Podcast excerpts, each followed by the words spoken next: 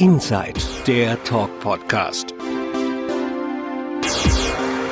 Eine Produktion von Kandu Media.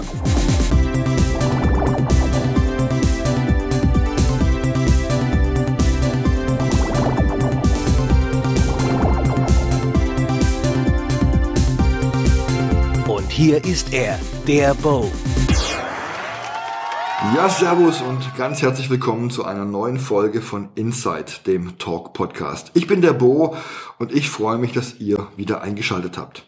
Ja, Leute, der Frühling steht quasi vor der Tür und das ist dann auch die Zeit, wo es draußen wieder wärmer wird. Und wenn dann in den nächsten Monaten die Temperaturen steigen, sinkt auch die Anzahl an Klamotten, die wir tragen. Für viele kommt dann die Zeit, in der sie ihren gestellten Körper präsentieren können oder auch nicht, wie in meinem Fall. Auf meinen heutigen Gast trifft es aber mit Sicherheit zu. Er betreibt seit vielen Jahren Natural Bodybuilding und wurde im November 2022 zum deutschen Meister in der Kategorie Man's Physical gekürt. Wie man das wird und wie er zum Bodybuilding kam, wird er mir hoffentlich jetzt gleich erzählen. Ich freue mich, dass er heute mein Gast ist. Herzlich willkommen bei Inside, Alexander Kitsukis. Hallo. Hi, danke, dass ich hier sein darf. Alex, vielen Dank, dass ich heute bei dir sein darf, wo wir den Podcast aufnehmen. Wie immer die wichtigste Frage zuerst, äh, wie geht's dir? Danke, mir geht's gut. Gegenfrage, wie geht's dir? Ach, ich kann nicht klagen, immer, wie immer verschnupft im Podcast, aber das ist ganz normal. Also das ist schon Standard bei mir. Gut zu wissen. ja. Alex, ich habe es gerade in der Anmoderation erzählt. Du betreibst Natural Bodybuilding. Ich denke mal, den Begriff Bodybuilding kennen die meisten, aber was genau ist Natural Bodybuilding? Der Unterschied vom klassischen Bodybuilding kennt man meistens beim Arnold Schwarzenegger und die ganzen Leute hin zum Natural Bodybuilding, ist, dass, wie der Name schon sagt, man betreibt hier ohne Doping, ohne Substanzen, die irgendwie in den Körper mit einwirken, um noch mehr Erfolge zu haben. Man versucht tatsächlich mit natürlichen Supplements, sprich kein Testosteron, kein Ephedrin, alles, was ins Illegale geht, was in der Dopingliste verboten ist, ähnlich wie bei den Leichtathletikathleten, das maximal aus dem Körper rauszuholen. Supplement heißt für alle, die es nicht wissen? Nahrungsergänzungsmittel. Okay, hätten wir das auch geklärt. Schön. Da kommen wir nachher nochmal drauf. Jetzt fangen wir mal bei dir an. Du bist 35 Jahre alt und hast mit 16 Jahren begonnen, aktiv Bodybuilding zu betreiben. Wie kamst du dazu? Ich habe mit 10 Jahren angefangen mit Basketball. Mhm. Unter anderem hier in Remsek und in Ludwigsburg und ich war auch in dem Bereich sehr erfolgreich. Ich war von Beginn recht groß. Das hat dann leider irgendwann mal mit 18 aufgehört. Also ich bin dann ziemlich schnell auf meine 1,85 gewachsen, dann bin ich da geblieben. Nichtsdestotrotz war ich ein sehr erfolgreicher Basketballer, habe mich dann aber jedoch mit 16 ziemlich schwer am Knie verletzt. Mhm. Damals bei der gleichen Größe wie heute wog ich 35 Kilo weniger. Mhm. War quasi Strich in der Landschaft. Ein Lauch quasi. Ein Lauch. Okay. Perfektes Wort. Durch die Reha damals beim kaputten Knie musste ich mit dem Bodybuilding anfangen, um die Muskulatur ums Gelenk herum wieder aufzubauen. Mhm. Da habe ich so ein bisschen die Lust an dem Bodybuilding gewonnen, die ursprünglich auch durch meinen Vater kam. Mein Vater hat auch Bodybuilding gemacht, war auch recht erfolgreich, hat es immer auf naturaler Basis gemacht.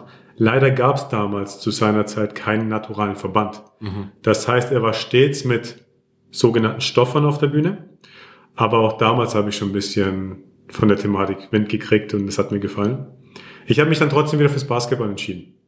Dann kam die zweite Knieverletzung, dann war die Athletik weg, dann habe ich wieder mit Bodybuilding angefangen und irgendwann mal habe ich dann diese tolle Sportart Basketball ersetzt mit der unfassbar stupiden Sportart Bodybuilding. Mhm. Und da bin ich dann hängen geblieben. Okay, naturale Verbände heißt in dem Fall, das sind nur Bodybuilder drin, die Natural Bodybuilding betreiben. Sollte es so sein. Es gibt natürlich immer schwarze Schafe, mhm. aber Natural Verbände bedeutet speziell, dass es Verbände sind, die auch Dopingkontrollen durchführen. Es gibt nach jedem Wettkampf die Top 3 müssen immer oder so gut wie immer Urin abgeben. Mhm. Es wird kontrolliert. Aber es gibt auch unangemeldete Visiten. Mhm. Ist mir zweimal passiert. An einem Sonntag, 14 Uhr, stand plötzlich ein wildfremder Mann vor meiner Haustür guckt mich an, Dopingkontrolle vom GNBF, das ist übrigens der Verband, wo ich deutscher Meister geworden bin, steht für German Natural Bodybuilding Federation. Ja, wir machen jetzt eine Dopingvisite. Die machen das sonntags privat bei dir daheim. Und wenn sie eine nicht finden, also ja, machen sie, und wenn sie einen nicht finden, dann rufen sie dich an und dann musst du ihm sagen, wo du bist und er kommt in diese Sekunde dahin gefahren. Und wenn du sagst, ey Junge, ich habe keinen Bock drauf, dann bist du gesperrt. So krass ist es? So krass ist das. Echt? Gab es in der Vergangenheit jetzt bei vielen Leuten, die Okay. auch dann wahrscheinlich was genommen haben. Okay. Die haben gesagt, kein Bock oder nee, ich gehe geht gerade nicht, kann nicht. Okay. Gesperrt. Für wie lange dann? Lebenslang. Lebenslang. Wenn weil du du jetzt einmal sagst, ich habe keinen. Wenn du verweigert bist, du lebenslang für diesen Verband gesperrt. Und so ist es auch richtig, weil es wurde auch nachgewiesen, dass wenn man Hormone zu sich nimmt, dass diese nicht nur für einen bestimmten Zeitraum im Körper bleiben, bis man wieder absetzt. Ich meine, gang und gäbe ist es, dass ein Bodybuilder Hormone wie zum Beispiel Testosteron zu sich nimmt und dann gibt's langkettige und kurzkettige. Im, Im längsten Fall sind die Dinger eine Woche in deinem Körper nachweisbar und danach hast du den gleichen Testosteronwert wieder vor. Genetisch gesehen wurde jetzt, ähm, wurde jetzt geprüft und es kam raus, dass genetisch gesehen, wenn du einmal gestofft hast, hast du dein Leben lang einen Vorteil gegenüber Nichtstoffen. Das heißt, dementsprechend wirst du auch Leben lang gesperrt.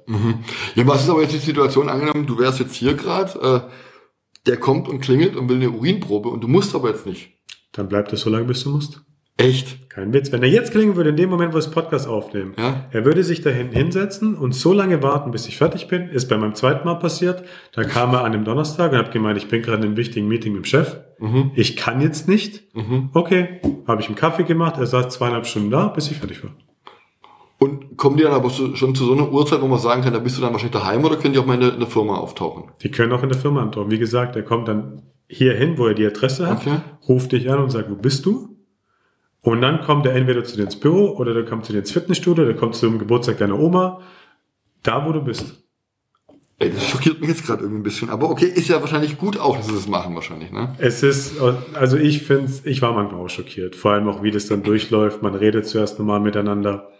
Er analysiert dich. Okay. Äh, danach möchte er deine Nahrungsergänzungsmittel sehen. Er möchte danach sehen, was du so isst, was deine Prinzipien sind. Ja, und dann heißt es mal ausziehen. Okay, und dann? Und dann steht schon nackt vor einem fre- wildfremden Mann. Und er redet weiter mit dir und guckt, äh, analysiert deinen ganzen Körper, ob du Einstieglöcher hast. Wenn man dopt, äh, hat man auch negative Anzeichen, die sogenannten Bitch-Tits. Das ist, wenn man Testosteron zu sich nimmt, äh, kann der Östrogenspiegel aufsteigen. Östrogenspiegel ist der Hormon einer, der, der Frauen. Und dann kann es tatsächlich kommen, dass es zu Fettanlagerungen bei der männlichen Brust kommt. Also so ähnlich wie wenn ich so viel Weizenbier trinke, da kriegt man ja auch, glaube ich, weibliche Hormone sowas und die Brüste oder die Männerbrüste wachsen. Genau, mit dem Unterschied, Okay. dass bei zu viel Weizenbier äh, die ganze Brust wächst. Okay. Und bei diesen sogenannten Bitch-Tits ist tatsächlich der Fachname dafür. Bitch-Tits. Also, Bitch-Tits. also Schlampenbrüste. Genau, ist es nur um die Nippel herum. Okay. Gut. Wir kommen nachher nochmal drauf Ja. zu diesen, ähm, ähm, zu, zu diesen illegalen Substanzen. Was fasziniert dich am Bodybuilding? Bodybuilding ist tatsächlich äh, nicht nur ein Sport, den man wie beim Basketball so fabrizieren kann und abschalten kann, sondern beim Bodybuilding braucht man vor allem auch eine mentale Stärke. Man braucht eine Disziplin, man braucht eine, eine Liebe dazu und man muss vor allem langfristig dabei sein. Bodybuilding ist es trainiert nicht nur den Körper, das ist der schöne Nebeneffekt, es trainiert aber vor allem auch die Persönlichkeit und, und wie ich schon gesagt habe, die mentale Stärke. Es ist ein sehr undankbarer Sport. Okay. Es ist nicht so wie beim Basketball, wenn man mal zwei Wochen nichts macht, dass man dann keinen Korbleger mehr trifft. Beim, Bas beim Bodybuilding ist es aber tatsächlich so, wenn man mal zwei, drei Wochen nicht dran bleibt, dann muss man doch schon wieder was aufholen. Es ist mehr oder weniger eine Disziplinfrage und das fasziniert mich alles an dem Sport. Gleichzeitig möchte ich auch wissen, was kann mein Körper? Wo sind meine körperlichen limitierten Grenzen? Und das fasziniert mich am Bodybuilding. Also heißt, du hast eine bestimmte Trainingsroutine, oder? Ja. Die sieht wie aus? Sechsmal die Woche Krafttraining. Okay. Ähm, Cardio-Einheiten mache ich für den Herzmuskel, weil die meisten, wenn sie jetzt Cardio hören, dann ist es tatsächlich so Fettverbrennung. Ich mache das bei einem 150er Puls und das ist wirklich, um den Herzmuskel zu trainieren. Aktuell, weil ich jetzt in meiner sogenannten Off-Season bin, also in meiner Aufbauphase, mache ich drei bis viermal Cardio. In der Diät ist es aber auch schon mal sechsmal. Und der siebte Tag, sonntags, ist immer zum Dehnen und zum Erholen. Okay. Ähm, gibt's äh, Vorbilder bei dir? Tatsächlich habe ich nur ein Vorbild und das ist mein Vater. Äh, menschlich sowie körperlich gesehen, aber ansonsten nein. Okay. Jetzt hört man oftmals, dass Menschen, die so aktiv ihren Körper trainieren, eine leicht narzisstische Ader äh, in sich haben. Ist es nur ein Vorurteil oder ist da schon was Wahres dran? Ja, es ist schon ein Vorteil, da würde ich mal sagen, bei ziemlich vielen trifft. Man muss da ein bisschen narzisstisch sein. Okay. Jedoch würde ich jetzt behaupten, in meiner Umgebung, die ich habe, sprich meiner Trainingspartnerin, Frau und meinem Coach, dass die mich doch schon sehr gut kritisieren, aber auch loben, so dass ich wirklich mich nur auf die Ergebnisse konzentrieren kann und das Narzisstische komplett raushalten kann. Mhm. Trainingspartnerin heißt, du trainierst immer zusammen oder wie? Genau. Wa warum? Die meisten denken jetzt Bodybuilding ist ein Einzelsport. Aber es gibt nichts Besseres beim Bodybuilding wie eine feste Trainingspartnerin oder Trainingspartner. Bei mir in meinem Fall ist es meine beste Freundin, die Kim. Wir haben uns auch letztes Jahr, sprich 2021, also vorletztes Jahr, haben wir uns auch gemeinsam auf unsere erste Wettkampfvorbereitung hintrainiert. Und sie ist tatsächlich dann auch deutsche Meisterin geworden im Bikini. Okay. Und das Gute an einem Trainingspartner ist, wir haben alle schlechte Tage. Und dafür ist der Trainingspartner dann da, um einen durchs Training zu prügeln. Der Trainingspartner ist dazu da, um Erfolge, aber auch Schwachpunkte zu analysieren. Und das sind alles Aspekte, man kann es auch alleine machen, aber es ist mit einem Trainingspartner oder Partner deutlich angenehmer. Es ist auch leichter, um ans Limit zu gehen. Wer schon mal Eisen gestemmt hat, weiß, es tut weh. Und man sagt immer, wenn es weh tut, muss man nochmal fünf machen, damit es was bringt. Und dann habe ich schon keinen Bock mehr. Genau. Und dann, wenn da aber so eine Bikini-Meisterin daneben steht und sagt, du machst jetzt die fünf, dann machst du die fünf auch. Ja, das stimmt. Ja, das stimmt. du hast es gerade vorhin erzählt, wie es bei dir angefangen hat mit Bodybuilding. Was würdest du Leuten raten, die mal mit Krafttraining anfangen möchten? Was ist wichtig? Was sollte man beachten? Wie sollte man beginnen? Wo soll man sich informieren? Das Hauptproblem bei diesem Bodybuilding oder sagen wir jetzt mal Fitness dazu, es gibt einfach zu viele Informationen, zum Beispiel im Internet. Und alles, was man da liest, das sind diese ganz bekannten, was man auch in den ganzen Zeitschriften wie in einer Bunte sieht, in 14 Tagen zur Traumfigur. Leute, sorry, wenn ich jetzt irgendwelche Träume zerstöre, aber das funktioniert nicht. Bodybuilding ist ein, oder Fitness ist eine langfristige Sache. Und ihr solltet an die Sache rangehen mit dem Ziel, eure sportliche Gesundheit anzuregen. Beispiel. Meine Oma, 81, hat sich letzten Dezember den Oberschenkelhals gebrochen. Meine Oma aus dem Griechenland, kommt aus, kommt aus Griechenland, richtig griechische Oma. Zu jedem Essen muss erstmal 10 Liter Olivenöl dazu. Schmeckt gut, aber dementsprechend ist es dann halt auch ein bisschen vom Gewicht nicht so. Meine Oma hat jetzt leider über ein Jahr mit diesem Bruch zu tun und das lag einfach daran, dass sie sich nie sportlich betätigt hat und vor allem auch nie fitnessbewusst ernährt hat. Und ihr solltet euch einfach selbst fragen, liebe Leute, möchtet ihr im hohen Alter oder auch im mittleren Alter Probleme haben mit Bandscheiben, mit Rücken, mit Verspannungen oder wollt ihr eure Jugend so weit wie es geht rauszögern? Und wenn ihr mit diesem Aspekt rangeht und nicht mit dem Aspekt jetzt irgendwie in 14 Tagen 5 Kilo abzunehmen, sondern eher es langfristig seht, dann seid ihr auch am Anfang nicht enttäuscht, wenn es nach drei, vier Mal nicht viel passiert. Dann versteht ihr auch den Sinn des Muskelkaters und dann werdet ihr auch ziemlich schnell den Sinn verstehen, warum die Ernährung in dem, in dem Ganzen so wichtig ist.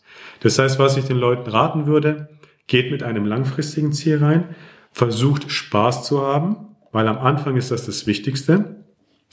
Wenn ihr mal nach einer halben Stunde keine Lust habt, dann geht. Aber seid wenigstens eine halbe Stunde dort. Es ist besser, wie auf dem Sofa zu liegen. Haben wir ja gerade im Vorgespräch gesprochen. Ich Genau. auch, wenn ich eine halbe Stunde gehe, ich eine halbe Stunde ins Gym, dann ist es aber besser als gar nicht, ne? Genau. Aber immer die langfristigen Ziele im Auge Okay. Das heißt aber quasi, also mit Fitness kann man auch noch beginnen, wenn man jetzt älter ist. Es gibt kein Alter dafür. Okay. Es ist nie zu spät für Fitness. Aber dann sollte man halt wahrscheinlich langsam anfangen. Man sollte immer langsam anfangen. Okay, okay. Es gibt verschiedene Aspekte. Wenn man Bodybuilding definiert und es einfach mal übersetzen würde, dann heißt das Wort ja nichts anderes wie ich baue meinen Körper. Und dann gibt's auch Powerlifting. Powerlifting heißt, ich bewege viel oder ich brauche viel Kraft, um zu bewegen. Man darf diese beiden Punkte nie vertauschen. Bodybuilding sollte mit einem gesundheitlichen Aspekt sein. Es sei jetzt mal dahingestellt, ob meine Wettkämpfe gesund sind. Ich versuche sie so gesund wie möglich zu machen. Aber man sollte nie ins Fitnessstudio gehen und direkt Vollgas geben. Immer langsam anfangen. Und ihr solltet auch nie mit dem Aspekt ins Fitnessstudio gehen, dass ich so viel wie möglich Gewicht bewegen will, sondern ihr solltet mit dem Gedanken ins Training gehen, so viel wie es geht, meine Muskel zu bewegen. Weil es ist ein Unterschied, wie gesagt, Powerlifting, Bodybuilding. Trainiere ich meinen Körper, dann muss man langsam anfangen. Oder gebe ich Vollgas und will Hauptsache Gewicht von A nach B bewegen. Und ich rate euch, außer ihr wollt Powerlifting machen, ist auch eine geile Sportart. Wenn ihr Bodybuilding oder Fitness machen wollt, immer langsam anfangen und immer eine progressive Steigerung hervorheben. Warum hast du jetzt gerade gesagt, äh, ob deine Wettkämpfe gesund sind? Weil das ist auch wieder so ein Volksglaube. Die meisten, was, es ist meistens auch so, aber so Wettkämpfe und Bodybuilding werden assoziiert mit ziemlich viel Negativität im Sinne von, es kann ja nicht gesund sein. Bin ich auch der Meinung, jegliche Sportart oder alles auf der Welt, was in zu extrem wird, ist nicht gesund. Es gibt jedoch Leute in den Wettkämpfen, die wirklich drei Tage vorher keinen Schluck Wasser trinken. Dieses sogenannte Entwässern. Kann man sich so vorstellen, ähm, in der Peak Week, das ist die Woche vor dem Wettkampf, da versucht man die beste körperliche Verfassung für Tag X zu haben. Trinken die meisten tatsächlich die ersten Tage bis zu 10, 12 Liter. Muss man sich mal überlegen, 12 Liter am Tag. Und dann die letzten ein, zwei Tage fast gar nichts mehr. Die sehen dann vielleicht toll aus auf der Bühne, aber die sind jede Sekunde kurz davor umzukippen. Das ist nicht gesund. Ja, okay, das stimmt. Da Ja. bin ich froh, dass ich mit meinem Trainer Holger Guck, ähm, der ein eigenes Trainingsprinzip erfunden hat, sogenannte ähm, Human-Based Nutrition, äh, der hat so ein geniales Prinzip entwickelt, mit dem ich sogar bis an meinem Wettkampftag durfte ich zweieinhalb Liter trinken. Das hört sich jetzt für einen Autonomalverbraucher, also damit kann man gar nichts anfangen. Aber wenn man jetzt zu einem Wettkampfathleten sagt, der da hinten durfte zweieinhalb Liter an seinem Wettkampftag trinken, die gucken nicht alle mit großen Augen an, weil es halt niemand macht es. Und das ist das, wo ich sagte, Wettkämpfe, ja, ist auch ein Extrem. Man laugt sich schon ziemlich aus für den Tag X. Und gleichzeitig ist es halt immer eine Frage, macht man es mit einem gesundheitlichen Aspekt, worauf wir es erachten, oder geht man halt aufs Extreme? Okay. Du hast gerade die Wettkämpfe angesprochen. Ich habe es auch vorher in der Anmoderation erzählt. Du bist deutscher Meister geworden in der Kategorie Men's Physik. Richtig. Ich denke mal, die wenigsten können mit dem Begriff was anfangen. Was ist Men's Physik? Die meisten können was mit dem klassischen Bodybuilding anfangen, weil die meisten haben bestimmt schon mal äh, Arnold Schwarzenegger gesehen, wie er da in seiner kleinen schwarzen äh, Slip äh, seine Bizeps angespannt hat. Men's Physik ist tatsächlich kein klassisches Bodybuilding. In der Men's Physik geht es darum, den schönsten und optimalsten ähm, Beachkörper zu haben. Das spricht, wir haben auch keine kleinen schwarzen Slips, sondern wir haben tatsächlich lange Badeshorts, ich, ich meine, die heißen sogar Bermudas oder so, also gehen bis zum Knie. Und da geht es auch nicht darum, einen Doppelbizeps zu zeigen. Das assoziiert ja jeder. Wenn man ein kleines Kind sagt, zeig mal deine Muskeln, macht das sofort sein Bizeps. Sondern da geht es tatsächlich eher, seinen Körper so schön wie möglich darzustellen. Wir haben andere Posen. Bei uns ist es zum Beispiel wichtig, dass das Schulter-Teilen-Verhältnis so groß wie möglich ist. Sprich breite Schultern, schmale Teile. Mhm. Und ich habe gelesen, beim Men's Physik sind die Posen anstrengender als im normalen Bodybuilding. Ich würde jetzt vielleicht nicht sagen anstrengend, aber der Unterschied ist, äh, bei Mans Physik darf man es dir nicht ansehen, dass es anstrengend ist. Du musst immer lachen, du musst immer einen lockeren Blick drauf haben. Und wenn man beim klassischen Bodybuilding jetzt einen Doppelbizeps macht, dann kann man auch mal durchbeißen. Das kommt ja auch irgendwie cool. Beim Mans Physik halt nicht, da musst du immer lachen. Es muss quasi aussehen wie ein Tanz. Okay. Und das ist das Anstrengende der Sache. Da zehn Minuten auf der Bühne seinen Bauch nonstop angespannt zu haben, seinen ganzen Oberkörper angespannt zu haben und dabei aber so auszusehen, wie als würde es eigentlich interessieren. okay, krass. Wie, wie läuft so eine Wahl eigentlich genau ab? In der Regel ist es so, ähm, sind zwischen 15 und 20 Athleten. Die sind aufgesplittet in äh, Körpergrößen meistens. Ich bin meistens bei den größten. Und dann hat man zuerst die Vorwahl. Alle Athleten gehen auf die Bühne und es gibt sogenannte numerische Vergleiche. Numerische Vergleiche heißen, die ersten fünf mit den ersten fünf Startnummern gehen vor, machen ihre vier Grundposen, alle gegeneinander, gehen zurück die nächsten fünf. Wenn das durch ist, dann kommt der erste Vergleich. Und das ist schon der wichtigste, weil wenn man im ersten Vergleich ist, dann weiß man, man gehört zu den besten fünf. Die besten fünf und nach diesem numerischen Vergleich werden vorgeholt. Und die müssen dann nochmal gegeneinander alle vier Grundposen machen. Und diese Grundposen, sind die vorgegeben oder kannst du dir die selber ausdenken? Die sind vorgegeben. Also mit Grundposen heißt es, die erste Grundpose ist die sogenannte Frontpose. Man steht mit dem Blick zur Jury. Die zweite Pose ist eine Vierteldrehung nach rechts, die Seitpose links. Und dann steht man mit dem Körper 90 Grad zur Jury. Man darf aber den Oberkörper drehen. Dann kommt die Rückenpose.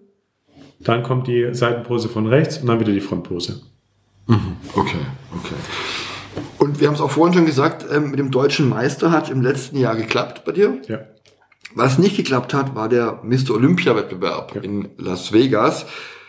Wann war das und warum hat es nicht geklappt? Der Mr. Natural Olympia war im November, Anfang November in Las Vegas. Und ich bin da bei den Amateuren gestartet am Samstag und bei den Profis am Sonntag.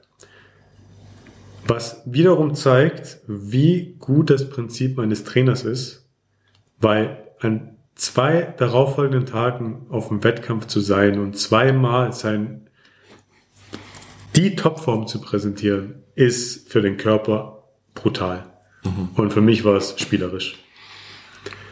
Ja, und warum es halt nicht geklappt hat, zunächst waren wir bei den Amateuren, ich meine, 27 Teilnehmer, was schon eine Menge ist. Die Bühne war viel zu klein. Und Hauptpunkt, es waren super Athleten dabei, klar.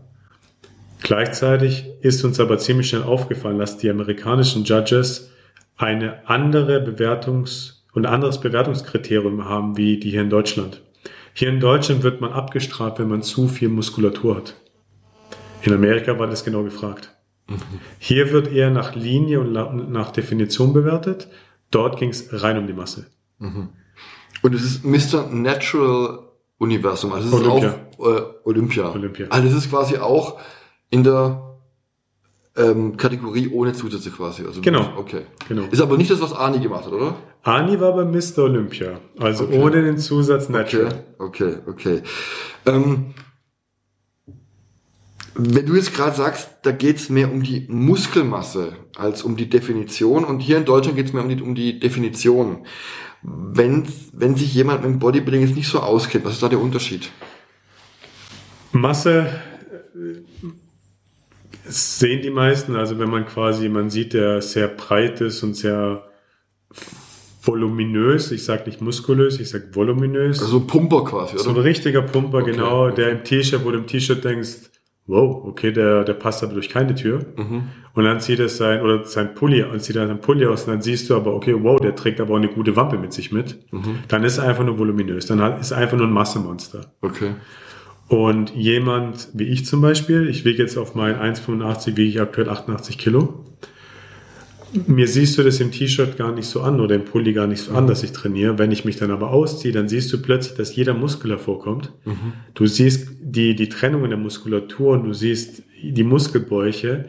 Und ich bin zwar im ersten Moment nicht so, oh, okay, wow, was ist das für ein Monster? Aber ich bin eher, wenn du dich ausziehst, dann siehst du jeden Muskelstrang und das ist quasi der Unterschied. Wenn du jeden Muskelstrang schön siehst, dann hast du eine hohe Definition. Also du bist fettfrei. Und wenn du halt eher so die Kategorie Pumper, Pumper bist, dann bist du halt meistens auch ein bisschen fett. Okay, was ist da der Unterschied in, im Training dann, wenn ich auf Masse trainiere oder auf Definition? Im Training gibt es keinen Unterschied. Das ist Okay. alles nur, was in der Küche passiert. Alles nur in der Ernährung. Also heißt, der frisst dann mehr ungesundes Zeug wahrscheinlich als du. Der geht wahrscheinlich nach dem ähm, Training gerne mal zu McDonalds. Und ich esse aber hier mein Hühnchen mit Kartoffeln. Okay, okay. Kommen wir nochmal auf den Wettkampf zurück. Wie bereitet man sich auf so Wettkämpfe vor? Man bereitet sich zunächst schon langfristig vor. Das heißt, mit dem Ziel, auf den Mr. O zu gehen, habe ich schon vor zwei Jahren davor schon mit dem Gedanken gespielt, bevor ich das überhaupt gemacht habe. Und als ich dann die Qualifikation hatte, habe ich mich ein Jahr nur darauf vorbereitet. Zunächst heißt es natürlich, seinen Körper analysieren und gucken, wo muss ich was verbessern. Meine große Schwachstelle war vor zwei Jahren mein Rücken. Ich hatte relativ wenig Fleisch auf meinem Rücken. Das heißt, ich habe mich tatsächlich ein Jahr lang speziell nur auf den Rücken konzentriert. Und dann ist es zunächst erstmal so, man rechnet quasi rückwärts. Am Anfang November ist der Wettkampf. Ich werde circa zwölf Wochen eine Diät machen müssen, um so und so viel Prozent äh, Fett zu verlieren. Und bis zu diesem Tag habe ich also Zeit, um Muskulatur aufzubauen, weil beides gleichzeitig geht nicht. Du kannst nur Muskeln aufbauen oder Fett verlieren, weil das ist eine Sache, wie viel du isst. Um ab- Muskeln aufzubauen, musst du dementsprechend mehr essen, damit dein Körper aus den Substanzen Muskulatur aufbaut. Und wenn du Fett abnehmen willst, musst du weniger essen, damit dein Körper aus deinen Fettreserven Energie gewinnt.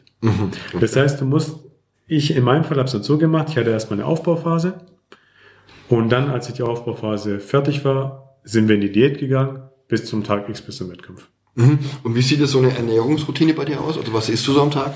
Ich esse tatsächlich jeden Tag das Gleiche. Das mache ich aus zwei Gründen. Einfach einfachheitshalber und speziell für meine Verdauung. Und du isst was? Ich esse, ich stehe morgens auf und ich habe morgens drei Eier. Ich habe zu den drei Eiern habe ich noch ein Smoothie mit äh, 100 Gramm Blaubeeren. Da mache ich noch Flohsamenschalen rein, da mache ich Erdnussbutter rein. Das ist mein Frühstück. Mittags esse ich immer einen Rohkostsalat mit Gurken, Karotten, rote Beete, Thunfisch, Feta. Als Grieche muss Feta rein. Ohne Dressing, oder? Dressing ist auch drin. Olivenöl, Okay, Essig, okay, okay. Zitronensaft und Salatkräuter. Okay. Ähm, vor dem Training mein Highlight sind Gummibärchen, Banane und äh, Aminosäuren. Also ich esse tatsächlich auch in der Diät Gummibärchen. Okay. Nach Warum? Das liegt daran, um vor dem Training seinem Körper zu signalisieren, du gehst jetzt ins Training und du möchtest deinen Insulinspiegel ein bisschen anheben, Okay. um die Proteinsynthese mit der Aminosäure so hoch wie möglich zu halten. Ah, okay. Ja. Nach dem Training gibt's dann äh, den sogenannten Post-Workout-Shake. Das ist äh, von meinem Trainer, der hat eine eigene Marke, die heißt dann HBN. Und da ist ein All-in-One-Shake drin. Was ich dann trinke, danach esse ich meistens Kartoffeln und äh, Hühnchen. Kann aber auch Kartoffeln mit Reis, Kartoffeln, Nudeln essen. Und vorm Schlafen ist es dann noch ein Betthüpfel mit äh, Skier und Erdnussbutter. Skier ist nochmal was genau? Skier, Magerquark ist Ah, okay. genau. Aber geht es nicht mal irgendwann mal auf, auf den Sack, irgendwann immer das Gleiche zu essen? Also, Das fragen mich viele, aber dadurch, dass es mir halt so schmeckt, okay. Und vor allem, wie gesagt, ich achte halt auch auf meine Verdauung, dass die läuft. Und ich weiß, dass es mit dem Essen läuft. Ich, ich nehme mir auch mal die Freiheit, vor allem in der Aufbauphase, mal was zu tauschen. Wie vorhin gesagt, wenn ich keine Lust auf Kartoffeln habe, esse ich mal Reis oder Nudeln. Wenn ich keinen Bock auf Thunfisch habe, mache ich mir mal irgendein Hühnchen rein. Aber tatsächlich ist es so, nein, mir schmeckt's. Okay. Aber ich verstehe den Grundgedanken dahinter, dass Okay. man sagt, Aber du gehst dann auch nicht mal sagen, so, boah, heute gehe ich jetzt mal zum Mc's oder hau mir meinen Burger rein oder mal einen Schnitzel mit Pommes oder sowas. Das passiert bei dir nicht, oder? Tatsächlich nicht mehr. Wenn ich mal auf sowas Lust habe, dann packe ich mir ein paar Freunde oder meine Trainingspartnerin und dann gehen wir ein gutes Steak essen. Es gibt genug Möglichkeiten draußen gut und vor allem fitnessbewusst zu essen. So Sachen wie Burger, wenn, dann mache ich mir das selber. Speziell, weil ich diesen, diese ganze Konservierungsstoffe, die es ja in jedem Burger gibt, den man draußen kaufen kann, die möchte ich einfach meinem Körper nicht zumuten. Okay. Das ist, ich sag halt immer, jeder kann sich einen Porsche kaufen oder theoretisch kann sich jeder einen Porsche kaufen. Da würde man doch auch kein Speiseöl reinfüllen. Da würde Ja. man doch auch gutes Benzin nehmen. Das Beste vom Besten noch. ne? Richtig. Und genauso sehe ich das in meinem Körper. Und die Gelüste auf eine Pizza oder Burger oder Burger, die habe ich selten. Gleichzeitig in drei Wochen ist Super Bowl. Wir haben hier so eine, so eine Tradition, dass wir immer Super Bowl immer zusammen hier angucken. Da wird es auch ungesundes Essen geben. Das werde ich dann aber auch genießen. Hat das auch was vielleicht mit der Gewohnheit zu tun? Definitiv. Okay. Wie wichtig ist eigentlich als Bodybuilder oder sagen wir mal als, als Sportler die Ernährung beim Training? Würde ich behaupten, ist äh, mindestens doppelt so wichtig wie das Training. Doppelt so wichtig? Ja. Okay. Also natürlich muss man im Training auch richtig trainieren, die Impulse setzen, aber man trainiert eine Stunde am Tag, eineinhalb. Und dann ist es wichtig, was man die restlichen 23 Stunden macht. Weil da gibt man dem Körper das, was er braucht, um das langfristige Ziel zu, zu kreieren, sprich Muskeln aufzubauen. Und wenn man da jetzt nur Quatsch zu sich nimmt, jetzt nehmen wir nochmal das Beispiel mit dem Porsche und dem Speiseöl. Wenn ich eine Stunde auf der, auf der Racing Track rumheize und danach Speiseöl reinmache und das Auto irgendwo draußen im Staub verrecken lasse, wird, da, wird der Motor auch nicht lange mitmachen. Und dementsprechend ist die Ernährung schon meiner Meinung nach doppelt so wichtig. Okay. Jetzt das Thema, was mich total interessiert. Was würdest du so einem Dude wie mir jetzt raten, wenn ich jetzt sage, ey, ich möchte jetzt abnehmen und gehe dafür ins Fitnessstudio? Welche Tipps hast du da? Also sag mal von Ernährung, von Training jetzt. Training würde ich sagen, am Anfang hol dir auf jeden Fall en- entweder eine Beratung oder geh mit mir zusammen ins Training, ich zeige dir mal die Übungen, weil bezü- bezüglich Training ist es wichtig, dass du von Anfang an die Übungen richtig machst. Es gibt leider viele Leute, die die Standardübungen, wie zum Beispiel einen Latzug für den Rücken, leider dementsprechend falsch machen und dann nach zwei, drei Wochen Verspannungen, wenn nicht sogar irgendwelche Verletzungen im Schultergürtelbereich haben. Natürlich hat man danach keinen Bock mehr. Deswegen ist es wichtig, am Anfang jemanden zu haben, dem das alles gezeigt wird oder andersrum. der alles zeigt. Bezüglich Ernährung würde ich dem Anfänger erstmal raten, get to the basics, fang erstmal an, alles Mögliche, süße, zuckerhaltige wegzulassen. Versuch keinen Saft mehr zu trinken. Wenn du eine Lust auf eine Cola hast, nimm lieber die Cola Zero. Mach in deinen Kaffee nicht so viel Milch und keine drei Würfel Zucker rein. Belass es vielleicht mit einem, äh, einem Würfelchen Zucker. Das reicht für den Anfänger. Bringt das Süßstoff eigentlich was oder ist es? Süßstoff bringt was. Ja, okay. Definitiv. Man spart ja Kalorien. Von dem her ist es auf jeden Fall besser. Ich würde aber beim Anfänger auch raten, wie vorhin schon gesagt, mach langsam. Weil wenn du jetzt im Anfänger wirklich hier einen Ernährungs- und Trainingsplan hinknallst, der wird ziemlich sicher nach drei Wochen keine Lust mehr haben. Fangt langsam an, versucht jegliche Ungesundes mal aus eurem Leben zu streichen und dann werdet ihr auch ziemlich schnell Erfolge sehen. Und wenn ihr dann am Ball bleiben wollt, dann müsst ihr euch natürlich informieren, wie es weitergeht. Es gibt immer das Gerücht, so nach 18 Uhr keine Kohlenhydrate mehr. Stimmt das oder ist das? Nein, das ist absolut Quatsch. Dem Körper ist es gerade egal, wenn man die Kohlenhydrate zu sich nimmt. Man muss natürlich die Kohlenhydrate zu einem bestimmten Zeitpunkt nehmen, wann es der Körper am besten aufnehmen kann. Okay. Und das ist laut meinem Ernährungsprinzip vom Holger nach dem Training. Okay, okay. Aber da ist es doch eigentlich im Grunde ganz einfach, die Ernährung umstellen und mehr Energie verbrauchen als zu sich nehmen, oder? So einfach ist es nicht, weil dann musst du gleichzeitig auf die Regeneration achten, weil wenn du weniger Energie zu dir nimmst, wie du verbrauchst, dann muss der Körper die Energie irgendwo herholen. Okay. Und wenn du jetzt aber zu viel machst, dann kommt der Körper nicht mehr hinterher. Und dann passiert das, was den meisten Leuten passiert, sie werden krank. Deswegen ist prinzipiell ja, praktisch gesehen immer auf den Körper hören. Aber du hast vorher auch gemeint, irgendwie so Diäten kannst du gerade knicken, oder? Also, Man sollte, wie ich am Anfang gesagt habe, langfristig das Ziel im Auge behalten, dass man einen gesunden Lebensstil haben möchte. Dann hat man das Prinzip vom Bodybuilding verstanden. Alles andere, was dazukommt, jetzt so eine deutsche Meisterschaft, ist einfach so die Kirsche auf dem Sahnehäubchen. Primär mache ich es auch, damit ich im hohen Alter, ich möchte zum Beispiel so jemand sein, der mit 55 noch gut aussieht. Und ich möchte jemand sein, der mit 65 noch mit Kindern spielen kann. Und solche Sachen. Daran sollte man sich halten. Um, und so eine Diät ist ja zeitlich begrenzt.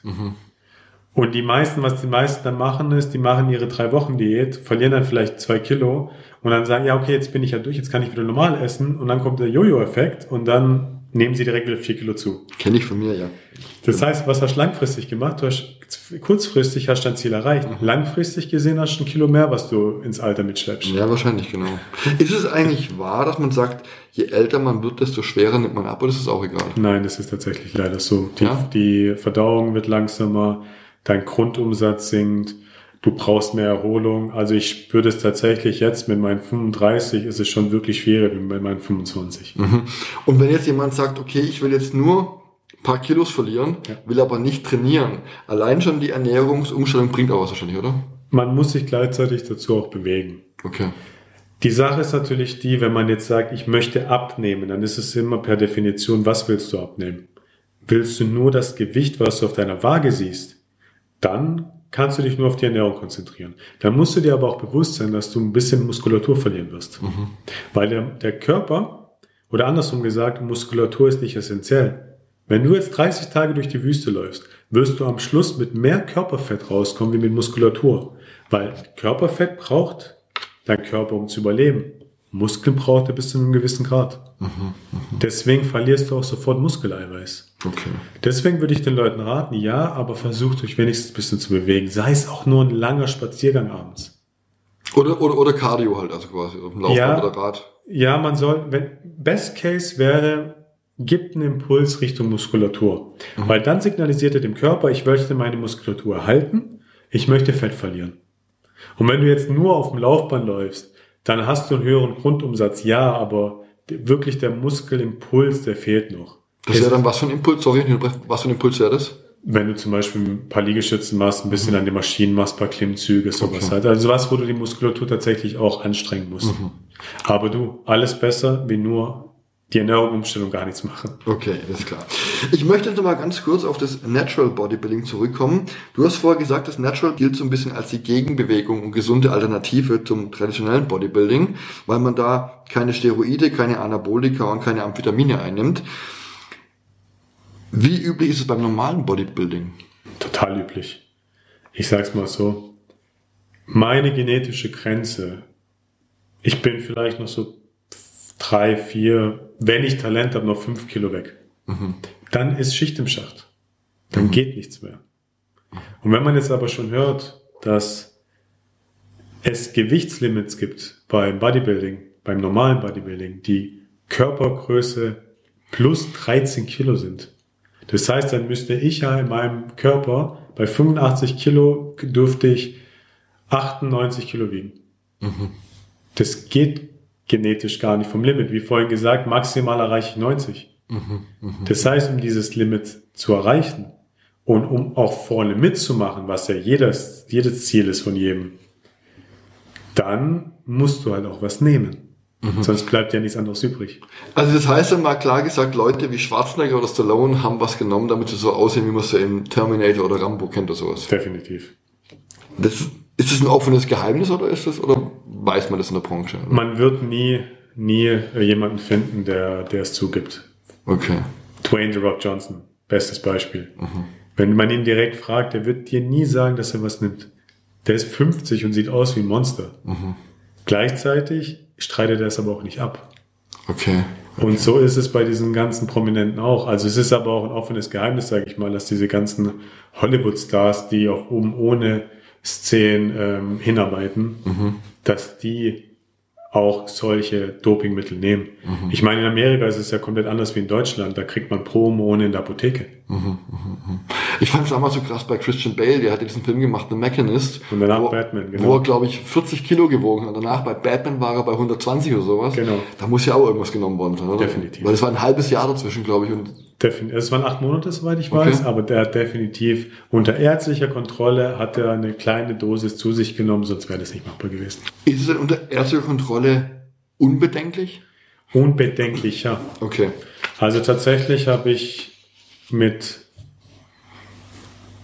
29, 30 habe ich mal mit dem Gedanken gespielt, ob ich auch was nehmen soll. Habe das dann mit meiner Familie besprochen bin dann zu meinem Hausarzt, nee, zu einem Spezialisten damals gegangen und habe mit ihm darüber gesprochen. Und er hat dann auch zu mir gesagt, wenn man das mit ärztlicher Betreuung macht und auch eine geringe Kur fährt, sprich wenig zu sich nimmt, dann sind die Risiken überschaubar. Mhm. Risiken können immer passieren. Mhm. Allein schon, dass man in dieser Zeitspanne unfruchtbar wird, okay. wenn man was zu sich nimmt. Aber wenn man das so wie die ganzen Hollywood-Stars mit einer ärztlichen Kontrolle macht, dann sind die Risiken sehr, sehr, sehr überschaubar. Von dem her, ja, ich habe mich dann dagegen entschieden, weil ich einfach wissen wollte, was schafft mein Körper denn ohne solche Substanzen. Mhm. Und jetzt nachhinein mega glücklich darüber. Okay, und wie viel schwieriger ist es, ohne Substanzen dann so eine Muskelmasse aufzubauen als mit? Brutal schwieriger. Also beide, beide, sagen wir mal, wir haben jetzt Athlet X, der ist natural und Athlet Y, der ist nicht natural. Beide müssen ihr Essen reinbringen, beide müssen ihr, ihr, ihr Training absorbieren. Aber Athlet Y, der nicht natural ist, der hat halt Vorteile, was äh, Punkte wie Regeneration angeht. Mhm. Ich brauche meine zwei, drei Tage, bis meine Muskelpartie, vor allem mein zentrales Nervensystem, wieder erholt genug ist, damit ich nochmal trainieren kann. Der ist schon am nächsten Tag fit. Mhm. Dementsprechend kann er dann auch mehr trainieren. Der kann höheres sogenannte Volumen fahren. Deswegen baut er auch eine Muskelmasse auf. Wenn man das jetzt in nackten äh, Zahlen sich äh, anguckt, ich schaffe es, wenn ich wirklich Vollgas gebe, zwei bis drei Kilo reine Qualitätsmuskulatur aufzubauen. Zwei bis drei Kilo pro Jahr. Was heißt Qualitätsmuskulatur? Quasi fettfreie Muskulatur. Okay, okay. Und das müsst ihr euch mal überlegen. Ihr geht jetzt mal zum Metzger und guckt euch mal bitte ein 2 Kilo Steak an. Das ist diese kleine Masse, die ich auf meinen 1,85 Kilo aufbauen kann in einem ganzen Jahr. Mhm. Der Stoffer schafft locker das Vierfache. Mhm. Okay. Und sobald er dann aber diese, diese Mittel absetzt quasi, geht dann aber die Muskulatur wieder zurück oder bleibt die dann? Die geht zurück. Es ist natürlich immer eine Sache, wie man absetzt. Mhm. Aber das wäre jetzt ein bisschen zu kompliziert zu erklären, Okay. weil es gibt den sogenannten Kaltabsetzen man von 100 auf 0. Das ist aber wirklich für den Körper maximal schädigend. Aber ja, man muss ja bedenken, dass diese Muskulatur erstmal genug Essen braucht, um überhaupt da zu sein. Wie ich ja vorhin gesagt habe, wenn man durch die Wüste geht, verliert man Muskulatur. Und gleichzeitig braucht der Körper ein gewisses Testosteronlevel, um die Muskel zu halten. Wenn man das Testosteronlevel jetzt wieder runterfährt, dann verliert man auch dementsprechend Muskulatur. Trotzdem, wenn man es richtig macht, kann man diese, also nicht diese Megamuskelberg auf keinen Fall, aber man kann trotzdem halt noch ein muskulöser Bodybuilder bleiben. Man kann muskulöser aussehen wie ein Naturalathlet, der sein Leben lang macht. Okay, gut. Kommen wir jetzt mal kurz zu einem Thema, das uns die letzten Jahre alle bewegt hat. Corona. 2020 und 2021 waren die Gyms zum Teilweise zu. Was macht ein Bodybuilder, wenn er nicht trainieren kann? Das war heftig. Also das war richtig heftig. Ähm, Kim und ich, wir hatten Glück. Mein Dad oder meine Familie wohnt zwei Häuser weiter. Und mein Dad hat im Keller Fitness-Equipment. Sogar relativ gutes Fit- Fitness-Equipment, mit dem man alles abtrainieren kann. Der hat eine sogenannte Multipresse, das ist so eine Langhantel, die an Säulen dran ist. Der hat einen Latzug, der hat Kurzhanteln. Äh, Kim hat dann peu à peu auch noch was bei sich im Keller aufgebaut. Das heißt, und wir haben auch beide haben ein Fahrrad, also ein Ergo, Ergometergerät. Das heißt, wir hatten tatsächlich das Glück, dass wir trainieren konnten. Aber nicht auf dem Level wie, wie, wie im, Gym, oder? Tatsächlich doch. Also dadurch, Okay. dass wir uns auch gegenseitig pushen konnten und auch das Equipment hatten, Mhm. konnten wir wirklich, wir mussten umstellen. Man hat ja keine Maschinen mehr und keine Möglichkeiten mehr. Aber man kann eigentlich relativ easy mit wenig Übungen seinen ganzen Körper trainieren. Also du hattest aber in dem Moment dann keine Angst, dass du nicht mehr deine gewünschte Form zurückfinden würdest, oder? Ich, wir haben sogar in der Phase haben wir unsere Wettkampfdiät durchgezogen. Okay. Es war hart. Und wir waren dann auch wieder froh, als äh, die Fitnessstudios offen hatten, aber wo ein Wille auch ein Weg. Das stimmt, ja. Wir hatten aber natürlich auch Glück. Was, was hätten wir gemacht, wenn mein Dad sowas nicht hätte? Das war die Frage, ja. Also dann, dann hätten wir wahrscheinlich Liegestütze gemacht, wir hätten Klimmzüge draußen irgendwo gemacht. Baumstämme heben wie Rocky wahrscheinlich so. oder? Sowas, also wirklich, äh, es gibt Wege, man muss halt auch kreativ sein. Wir hatten halt das Glück. Von dem her bin ich unfassbar dankbar dafür. Aber das glaub sonst wäre es halt schwierig. Hat sich eigentlich, oder haben sich die Fitness- und die Bodybuilding-Branche durch Corona verändert? Ich habe das Gefühl, mehr Leute sind jetzt in den Fitnessstudios. Vor allem, es ist irgendwie jugendlicher geworden. Seit Corona hat sich, ist Bodybuilding vor allem in Deutschland auch ein bisschen im Vormarsch. Man merkt es auch, die ganzen äh, Wettkämpfe, die sind immer voller. Und die ganzen bekannten YouTuber wie David Hoffmann, Urs Kalinski, die ziehen das irgendwie durchs Land und das trifft ja dann auch mehr die, die 16- bis 18-Jährigen. Und dadurch habe ich irgendwie das Gefühl, dass Corona plus YouTube plus natürlich, dass Leute während Corona ziemlich viel zugenommen haben, dass das im Fitnessstudio jetzt mehr los ist tatsächlich. Und ich habe auch das Gefühl, die Leute ziehen es durch mittlerweile mehr. Ja. Weil sonst war ja immer das nach Weihnachten, naja, komm, ich mache jetzt halt mal meine Vorsätze im neuen Jahr. Und aber die, ich habe das echt Gefühl, die ziehen es durch diesmal. Also jetzt bis, wir haben ja jetzt Ende Januar Ja. und oder Ende Februar. Und bis jetzt sind die Fitnessstudios immer noch voll. Also zum Zeitpunkt der Aufnahme ist Ende Januar und der Podcast kommt Ende Februar raus. Aber bis, bis dato sind die Fitnessstudios immer noch voll. Das stimmt, ja. Jetzt will ich nochmal auf dich persönlich kommen. Es gibt ja oft das Vorurteil, dass sich Muskeln und Hirn gegenseitig ausschließen. Ja. Bei dir äh, ist es nicht der Fall. Du hast sogar einen Doktortitel. Ja. Worin hast du promoviert? Ich habe pro- promoviert im Bereich vom äh, sogenannten Digital Leadership. Und mein, äh, mein Promotionsthema war, ich habe bewertet, inwieweit die deutschen Manager in der Automobilindustrie bereit sind, mit der Digitalisierung umzugehen und inwieweit sich die Führungsstile geändert haben zur Generation, zur jüngeren Generation. Kurzergebnis, Katastrophe. Wir sind noch ziemlich im Mittelalter. Okay, ja, kann ich mir vorstellen. Und was machst du beruflich äh, als, als Hauptjob? Hauptjob, ich bin, also ich, ich habe Physik studiert und ich war dann Fahrzeugakustiker. Ich war dann bei einem äh, großen Fahrzeughersteller und habe dann da die Fahrzeugakustik gemacht, sprich die Antriebsstränge. Wie hört sich ein Motor an? Gibt es Nebengeräusche? Solche Sachen. Dann bin ich ziemlich schnell in die Projektleitung gerutscht und war dann ziemlich lang Projektleiter und bin jetzt bei einem Zulieferer Automobilzulieferer der Assistenz der Geschäftsführung. Mhm. Okay, cool. Wie stressig ist es dann so ein Job, wo er doch eine gehobenere Position ist und Bodybuilding unter einen Hut zu bringen? Schon sehr stressig. Also mein Tag hat auch locker 17 Stunden. Okay. Ich wache in der Regel morgens um 5 Uhr auf. Das erste, was ich mache, ist dann mein Cardio. Dann dusche ich, esse ich. Meistens gehe ich dann noch mit, mit, mit unserem Hunderunde Gassi. Dann bin ich um halb sieben bin ich im Büro. Arbeite dann meistens durch bis 16.30, 17 Uhr. Bin dann im Fitnessstudio, komme nach Hause, pack wieder meine ganzen Taschen. Ihr müsst euch das vorstellen. Ich habe eine Essenstasche, die ich immer mitnehme. Ich habe meine Laptop-Tasche, ich habe meine Trainingstasche. Also ich sehe jeden Tag aus wie so ein vollgepackter Esel. Und abends geht's dann nochmal Gassi. Meistens arbeite ich abends dann noch ein bisschen. Oder wie jetzt im Moment, ich mache gerade meine Zertifizierung zum Projektleiter. Die sogenannte PMP-Zertifizierung. Lerne ich dann abends noch. Und dann irgendwann mal 22, 23 Uhr schlafen. Also schon sehr hoher Workload. Das glaube ich, ja. Wie lange denkst du, kannst du Bodybuilding noch aktiv machen? Bodybuilding aktiv werde ich bis ins hohe Alter machen. Okay. Wie gesagt, dadurch, dass ich den gesundheitlichen Aspekt habe, dass ich auch meinen Körper auf das Alter vorbereiten möchte, werde ich so, wenn es so glücklich weitergeht und ich verletzungsfrei bleibe, hoffentlich bis im hohen Alter weiterziehen. Drück dir mal dafür ganz fest die Daumen. Was steht dieses Jahr noch Bodybuilding-mäßig äh, bei dir an? Tatsächlich ist es so, dass wir dieses Jahr eine Wettkampfpause einlegen werden. Das liegt jetzt einfach daran, dass ich mich vermehrt auf die Karriere und auch auf Familie und Freunde konzentrieren möchte. Das ist letztes Jahr, vor allem gegen Ende des Jahres, schon ein bisschen zu kurz gekommen. Gott sei Dank habe ich so tolle Freunde und Familie um mich herum, die das verstehen. Aber ich möchte mich da jetzt speziell mal drauf konzentrieren. Es kann sogar auch sein, dass ich die Posinghose an den Nagel gehängt habe. Weil es war immer mein Ziel, deutscher Meister zu werden und auch zum Mr. Olympia zu fahren. Das Ziel ist abgehakt. Und wie du schon gesagt hast, ich werde ja auch nicht jünger. Was die Zukunft jetzt aber noch kommt, es kann auch sein, dass ich plötzlich im Herbst bei der Europameisterschaft in Germersheim mitmache. Das lasse ich mir alles noch offen. Aber der Fokus hat sich jetzt ein bisschen gewandelt. Bodybuilding bleibt trotzdem. Okay.